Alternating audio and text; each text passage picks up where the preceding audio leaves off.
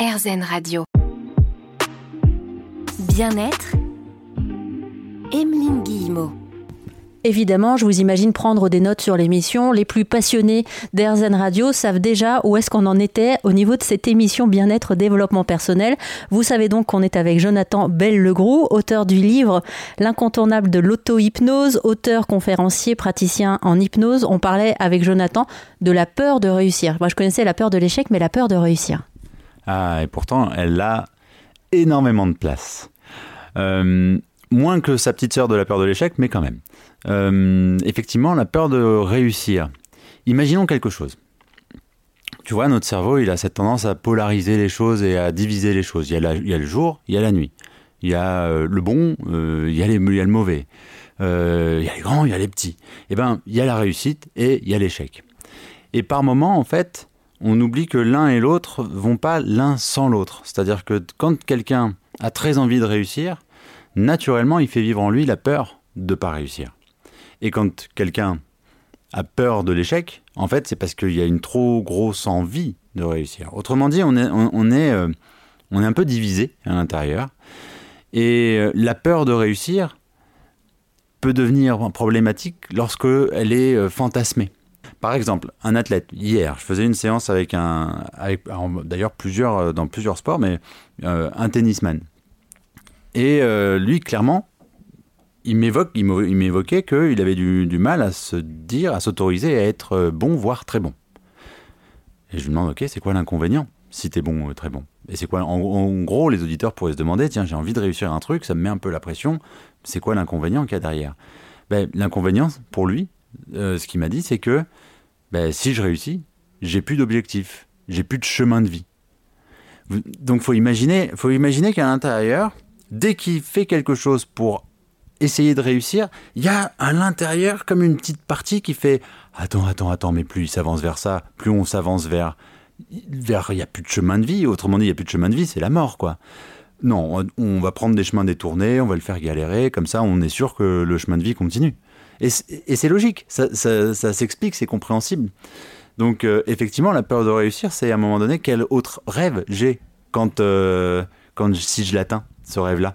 J'avais vu un truc, une interview de David Douillet à, l'époque. Alors je sais plus combien de fois il a été champion du monde, mais il y avait un journaliste qui lui dit euh, voilà, regardez, là vous êtes sur le podium, donc on voyait une photo de lui. À quoi vous pensez à ce moment-là? Et lui il dit bah je pense déjà à l'après. Et je me dis maintenant qu'est-ce que je vais faire? J'ai été tant de fois champion du monde, j'ai réalisé euh, tous mes rêves, et en fait il expliquait ça en fait, qu'il était totalement paniqué ce jour-là, il n'en a pas du tout profité. Bien sûr, bien sûr. Réussir, c'est un poids mental considérable. En plus, la, joie, l'enthousiasme, ça passe très vite. C'est 24, euh, 48 heures, puis euh, certains se remettent au boulot, mais d'autres pensent que ça y est, je vais vivre ça, je vais être heureux toute ma vie. Non, non, non. Parce que la vie, euh, c'est pas être heureux tout le temps. C'est c'est c'est tomber, c'est se relever, c'est recommencer, encore et encore et encore et encore on parle, tu sais, dans certaines disciplines que, ben, en plus, ça, tombe bien parce que c'est la course à pied, donc peut-être que les auditeurs pourront plus facilement se, retrouver là-dedans. Mais euh, la course à pied, aujourd'hui, il y a plein de, plein de monde se mettent à la course à pied, notamment le marathon. Ça devient un objectif pour certaines personnes, c'est super. Mais il y a le marathon blues qui existe. C'est-à-dire, c'est le blues du marathonien une fois qu'il a franchi la ligne d'arrivée. Il franchit la ligne d'arrivée, il, y a rêvé pendant six mois, un an. Euh, il s'est conditionné pour ça. Il s'est demandé vais-je y arriver, vais-je y arriver, vais-je y arriver? Il arrive, il franchit la ligne d'arrivée. D'un seul coup, tout ce qu'il a fait avant, c'est terminé. Tous les sacrifices qu'il a fait avant, disparaissent. Ça y est, c'est du passé. Il y a un deuil à faire. Il y a un deuil d'un rêve à faire. Et ça, c'est hyper compliqué. Il y a des athlètes. Moi, j'ai eu la, bah, j'ai eu, j'en ai côtoyé qui ont eu euh, énormément de mal à se remettre d'une médaille d'or, par exemple. Médaille d'or olympique ça a un poids considérable. On devient celle ou celui que les autres ont envie d'abattre. Euh, tous les, on n'a plus le droit de se planter, on n'a plus le droit de faire moins bien. Hyper dur. Enfin, bien sûr qu'on a le droit, mais c'est ce qu'on va avoir tendance à se dire. Ben maintenant, ça c'est ma, c'est mon niveau moyen. on est attendu, on est jugé, on est regardé, on est critiqué, on est. Euh, il y a très peu de personnes, je pense, qui ont les épaules euh, sans avoir fait un travail au préalable d'assumer ça tous les jours. C'est hyper dur. Bah, justement, d'où l'intérêt d'avoir un préparateur euh, mental. Jonathan, on va continuer à en parler ensemble. On est donc avec, tenez-vous bien au pinceau, j'enlève l'échelle, le directeur d'IPM, formation professionnalisante de préparation mentale, mais pas que. On parlera avec toi dans un instant d'auto-hypnose. À tout de suite sur RZN Radio. Bien-être, Emeline Guillemot. Merci d'avoir choisi RZN Radio et de tendre vous aussi vers le positif avec Jonathan Bell-Legroux, auteur du livre L'incontournable de l'auto-hypnose, sorti aux éditions Amphora. Jonathan, on va passer euh, aux choses sérieuses. C'est quoi l'hypnose pour toi d'abord? Puis on parlera aussi d'auto-hypnose parce que j'ai tendu mon micro à quelques spécialistes de l'hypnose et personne n'a la même version. Oui, bah ouais, j'imagine bien. Ce qu'est l'hypnose, euh, je vais pas partir dans le, piège, ce serait de dire tout ce que ça n'est pas. Euh, en gros, l'hypnose regroupe euh, pour moi trois choses. rien que ce mot. Le mot, il a mal été choisi. Hein. C'est James Braid qui a amené le mot hypnose. Avant ça, on parlait de focus et de concentration. En fait, aujourd'hui, quand on parle d'hypnose, on, ne sait pas tout à fait très bien de quoi on parle parce qu'on peut parler d'une discipline, donc par exemple qui s'intéresse à, à plein de corps de métier, plein d'outils différents. Donc euh, l'hypnose, c'est un ensemble de disciplines. Il y a l'hypnose médicale, l'hypnose d'anesthésie, l'hypnose pour les sportifs, l'hypnose pour ainsi de suite, ainsi de suite. C'est des techniques, des techniques linguistiques que de nombreux métiers utilisent sans même savoir qu'ils les utilisent. Les acteurs, les juristes, les avocats, ma mère. Euh, et c'est un état. Et les, donc, faut bien définir est-ce que je parle d'une technique, est-ce que je parle d'une discipline, est-ce que je parle d'un état? Moi, je vais plutôt parler d'un état parce que c'est souvent ce qui pose euh, question aux gens.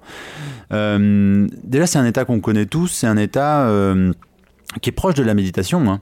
Je, pense même qu'elles ont de ça, de points communs dans la faculté que ça a de nous couper un peu du monde extérieur et de nous centrer sur nous. Donc dès qu'on se centre sur soi-même, à la fin d'une séance de pilates, de yoga, qu'on fait un peu de sophro, qu'on fait un peu d'hypnose, on est en fait finalement centré sur soi-même et dès qu'on change notre attention, par exemple mon attention est portée sur toi là en ce moment et aussi sur ce que pourraient entendre les auditeurs, euh, mais si je me focalise sur ma respiration, naturellement mon état va légèrement changer si les auditeurs pensent maintenant à, se focaliser sur leur respiration, sur le rythme de leur pensée, hop, le prisme vient de changer. Et donc, il y a déjà un peu d'hypnose, il y a déjà un peu de transformation de l'état de conscience. Maintenant, la question, c'est si on voit de l'hypnose à plusieurs endroits dans la journée, c'est comment on l'utilise. Et je prends l'exemple de la différence avec euh, la méditation, toute forme de méditation. Et l'hypnose, si l'état est plus ou moins le même, le but n'est pas le même. C'est-à-dire que l'état, le but du méditant va être de rentrer dans l'état de méditation et de rester le plus longtemps possible dans l'état de méditation. Le but de l'hypnotisant, on va dire, je n'utilise pas souvent ce mot-là, mais on va, l'inventer comme ça, euh, ça va être de rentrer dans l'état, effectuer un changement, sortir de l'état. Autrement dit, l'état n'est que le moyen pour avoir un levier d'action sur soi-même. Maintenant, tous les moments sur des plus, quotidiens, tous les moments où on, bug un peu, où on est ailleurs, sont déjà en soi des états d'hypnose. Le truc très courant et avec lequel je suis pas du tout d'accord parce que ça, ça, ça, rend l'hypnose très très très banale, même si j'ai envie de la banaliser, donc c'est mon paradoxe personnel hein, de, vouloir banaliser l'hypnose et en même temps de pas trop, pas trop la, banaliser quand même. Mais euh, un trajet en voiture, ça c'est l'exemple qu'on donne tout le temps, un trajet en voiture où on arrive à destination sans s'être rendu compte de la, toute la durée du trajet. Bon bah là il y avait de l'hypnose. Pour moi, il y avait plus d'ennui que d'hypnose, mais je pense que l'ennui a amené l'hypnose. C'est genre, euh, le cerveau s'est dit, mon Dieu que c'est embêtant, fuyons. Ok, mais euh, voilà, c'est un exemple courant. C'est pas le plus séduisant. Je pense que euh, le plus séduisant pour les auditeurs, ça va être de se demander dans tout ce qu'ils font et qui les passionne, quel est leur état. Et je pense que là, il y aura de l'hypnose. Parce qu'en fait, l'hypnose, ce qui nous hypnotise nous fascine, ce qui nous fascine généralement nous passionne. Donc finalement, on va retrouver de l'hypnose dans nos passions. Et donc, euh, euh, cette euh, distorsion du temps, cette, euh, ce changement d'absorption, cette, cette manière de, de, s'immerger dans quelque chose, d'être touché par un film, un livre, une œuvre, de pleurer devant une peinture. Bon, ben là, généralement, il y a de l'hypnose. Quand il y a de l'hypnose, ça ne veut pas forcément dire que c'est de l'hypnose comme en cabinet, puisque le but en cabinet, si je te suis, euh, c'est de pouvoir ensuite euh, avancer vers du changement. On va se mettre en mouvement dans un instant, notamment avec un outil dont tu parles évidemment dans ton livre, puisque c'est l'incontournable de l'auto-hypnose. On va parler auto-hypnose avec Jonathan Belle-Legroux sur RZN Radio. Bien-être, Emeline Guillemot. Et si vous vous mettiez vous aussi à l'auto-hypnose, on en parle aujourd'hui avec Jonathan Belle-Legroux, homme multifacette, multicasquette aussi. Euh, Jonathan, tu es donc euh, praticien en hypnose, auteur, préparateur mental et puis auteur de ce livre, l'incontournable de l'auto-hypnose. On a parlé de ta définition de l'hypnose. L'auto-hypnose, en fait, c'est permettre euh, à chacun de pouvoir faire de l'hypnose soi-même, si je résume, mais tu vas évidemment nous en donner quelques petits exemples. Oui, mais c'est exactement ça. C'est euh, comprendre qu'en fait, l'état d'hypnose, on peut le créer, même avec un praticien. Hein, tu sais, euh, souvent, moi, les personnes viennent me demander en séance, et ils arrivent en pensant que je vais, moi, les mettre sous hypnose. Euh, c'est une erreur de penser ça. je le répète, c'est une erreur. Je n'hypnotise personne. En fait, ce que je fais, c'est que je bosse en partenariat avec les personnes qui viennent en séance pour leur proposer des choses, mais c'est à eux de les faire. Euh, l'hypnose n'est pas quelque chose de passif. Et du coup, ben, la personne va euh, apprendre à prendre une suggestion à l'extérieur. Si je demande à la personne d'imaginer un endroit dans son corps qui est très très calme et qu'elle prend de plus en plus de place, moi j'apporte la suggestion, mais cette suggestion-là, elle pourrait très bien se la donner toute seule. Et c'est là où on commence à rentrer dans l'auto-hypnose, c'est-à-dire que la personne va apprendre à créer euh, son état d'hypnose et va se faire elle-même ses propres suggestions qui seront toutes simples. Hein. Euh, des suggestions, euh, souvent nous on fait des suggestions plus ou moins alambiquées, d'ailleurs parfois un peu trop. Euh, il faut se rappeler quand même que faire simple, c'est c'est souvent faire efficace. mais par exemple, une personne va se dire, bah tiens, là je vais fermer mes yeux, puis je vais me détendre. Et se le répéter plusieurs fois. Et ressentir comment est-ce que cette pensée-là, cette suggestion-là va commencer à agir sur elle. Et quand elle, ça va agir sur elle, ben, elle va remarquer les petits détails dans sa respiration, dans le tonus du corps. Et là, elle va se rendre compte que, tiens, une pensée n'est plus qu'une simple pensée. C'est une suggestion, autrement dit, une idée qui se transforme en acte. Donc à partir du moment où on se fait des suggestions quelque part, on est déjà en train de se faire un peu d'auto-hypnose. Alors pour les auditeurs, il faut penser au nombre de fois où on se dit dès le matin, oh, je suis fatigué, je suis fatigué, je suis fatigué. Ou alors, j'ai pas le temps, j'ai pas le temps, j'ai pas le temps, j'ai pas le temps. Ou alors, j'ai mal à la tête, j'ai mal à la tête, j'ai mal à la tête. enfin, ainsi de suite. Ou faut que je dorme, faut que je dorme, faut que je dorme. Quelque part, toutes les fois où on est en train, avec notre pensée, d'avoir une influence sur notre corps, et notre corps au sens très large, hein, pas nos émotions aussi. Euh, se dire j'ai peur, j'ai peur, j'ai peur, j'ai peur, ça fait c'est une influence sur le corps aussi, hein, bien sûr.